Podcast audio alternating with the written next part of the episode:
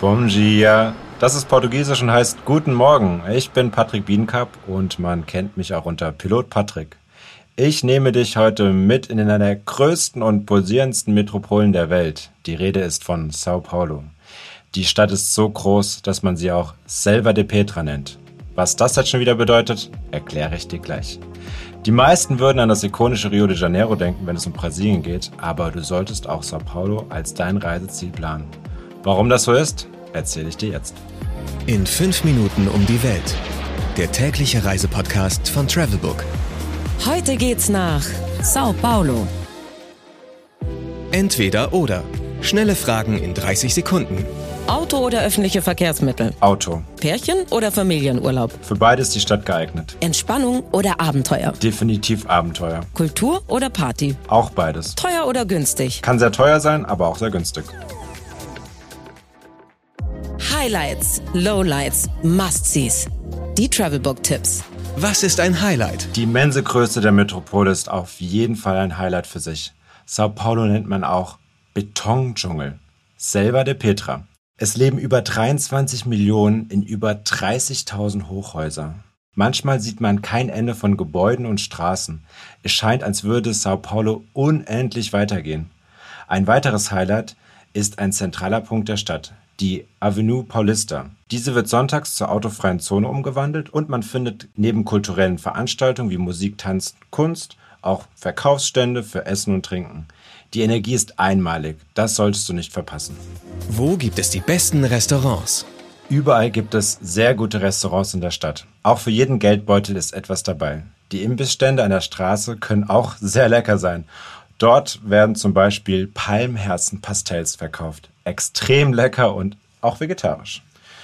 Du solltest auf jeden Fall traditionell brasilianisch essen gehen, zum Beispiel in Mangai. Dort kannst du Feijoada essen. Das sind Bohnen mit Reis, auch mit Fleisch, gibt es aber auch vegetarisch, mit Salat und Farofa. Das ist eine Maniokwurzel.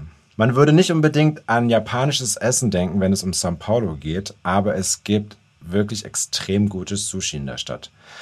Rund um die Uhr kannst du im Bella Paulista essen gehen. Das ist eine der Be das ist eines der bekanntesten Brunch-Restaurants der Stadt. Das empfiehlt sich sehr nach einer langen Partynacht. Ich spreche hier persönlich aus Erfahrung. Was man unbedingt tun sollte. Das MASP kann ich als kulturelles Highlight empfehlen. Die Sammlung des Sao Paulo Museum of Art gilt als die größte und umfassendste Sammlung westlicher Kunst in Lateinamerika. Um die 8000 Werke der bekanntesten Künstler werden ausgestellt. Wer Parks gerne mag, kann ich den Ibiraquera Park. Ich glaube, das ist jetzt, glaube ich, total falsch ausgesprochen. Kann ich Portugiesisch, möchte ich aber lernen. Mitten in der Stadt empfehlen. Es ist riesig. Eignet sich auch perfekt für den Instagram-Shot. Du solltest auch einen Stop in Beco do Batman machen. Das ist der Spitzname für die Nachbarschaft um Villa Madalena. In den 80er Jahren haben Studenten die Comicfigur Batman an eine Wand gesprayt Danach haben andere Künstler nachgezogen und heute sind etliche Graffitis und andere Kunstwerke zu sehen. Mein persönlicher Geheimtipp. Das ist das 175 Meter hohe Gebäude Edificio Italia im Zentrum der Stadt.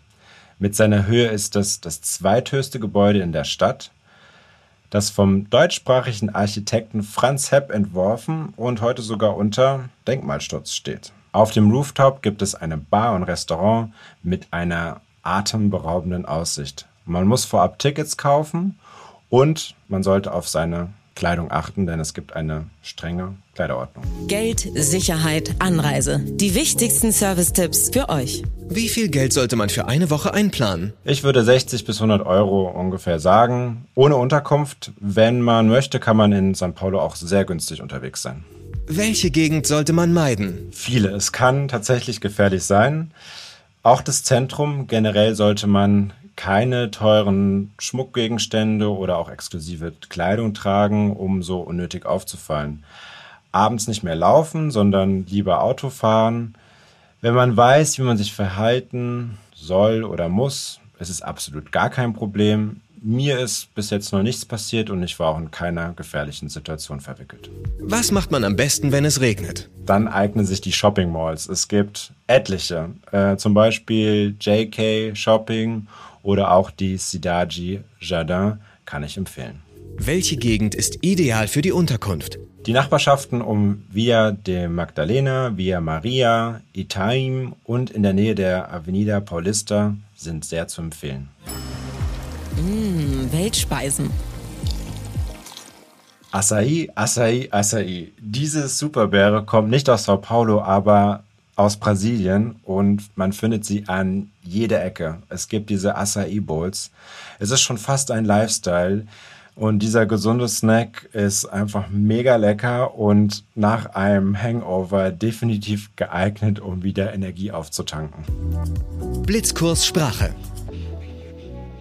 Klar, man sollte Hallo, Tschüss, bitte Danke sagen können. Bom dia, Ciao für Tschüss, Obrigado für Danke, Por favor für Bitte.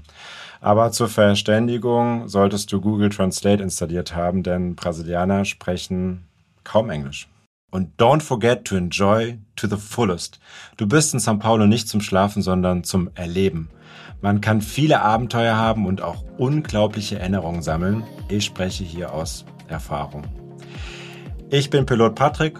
Schaut auch mal auf meinen Instagram-Kanal vorbei oder auch auf meinen Blog pilotpatrick.com. Ich wünsche euch Happy Landings in São Paulo und ganz viele tolle Reisen. 15 Sekunden Auszeit.